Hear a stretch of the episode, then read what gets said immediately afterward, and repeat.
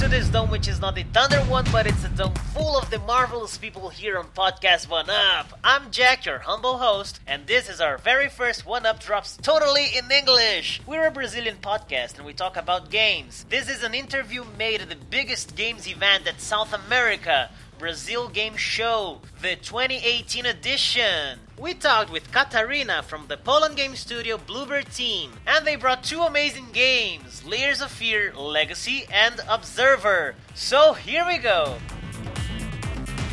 So, Katarina, can you talk a little bit about Layers of Fear and The Observer? Mm-hmm. Both of them are horror games, but not typical one. Uh, it's psychological horror, so it's not like bloody, full of violence. The most important our games are story.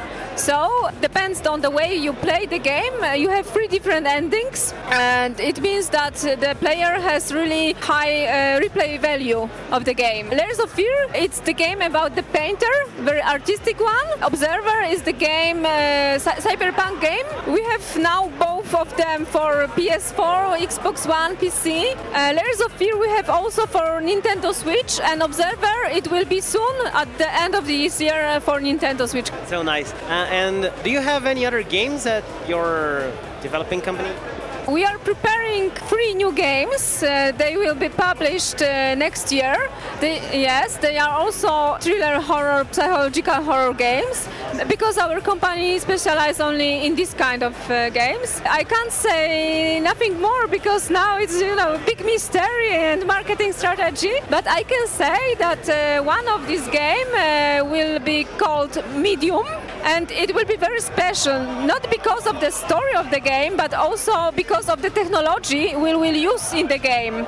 Uh, it will be something like split uh, screen but uh, nothing which you know uh, as far. So uh, as i told you we will publish this game next year. So uh, people who like horror games will enjoy for sure.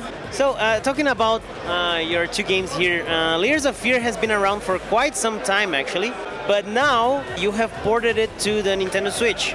Also, yeah. Exactly. Also, Observer, uh, not much time as Layers of Fear, but it's quite famous already. So, uh, how difficult was to port those games to the Nintendo Switch? Layers of Fear, it wasn't very difficult. Our team uh, made it uh, quite quickly. Observer, we uh, port this by outsourcing studio, so it takes uh, a little uh, long time than before, but uh, we deeply believe that we could give our players Nintendo Switch version at the end of this year for sure. And, well, how has Brazilian people treated you so far? regarding the event, actually, uh, BGS and the games and everything, actually. So uh, we were in Brazil last year, uh, first time at Brazil Game Show. Uh, we saw that it's really big event, full of people, full of, full of gamers, and we decided also come this year, make our booth bigger and more visible, and present two games, not just one. And we could see that Brazilian market has big potential, so we would like to be more present here, uh, have some more uh, gamers and some some more fans of our games.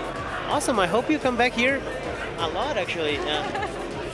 many people here, like uh, not only gamers but also uh, influencers, YouTubers, streamers, and I'm really impressed because it seems to me that comparing to other events, uh, here are much more people uh, who are like uh, YouTubers, influencers, and so on. So I'm really impressed how big this event is. Yeah, I think it's the biggest event here at South America. Uh, I, I, feel the same. Yeah. I feel the same. So, are these two games, Layers of Fear Legacy and Observer, available right now on Switch? Uh, Layers of Fear, yes, and Observer, it will be available at the end of this year. Okay. That's it. Thank you so much for your time, and I really hope you have a great time here. And hope to see you soon sometime. And don't forget to try coxinhas. Yes. thank you, thank you, thank you. Thank you very much.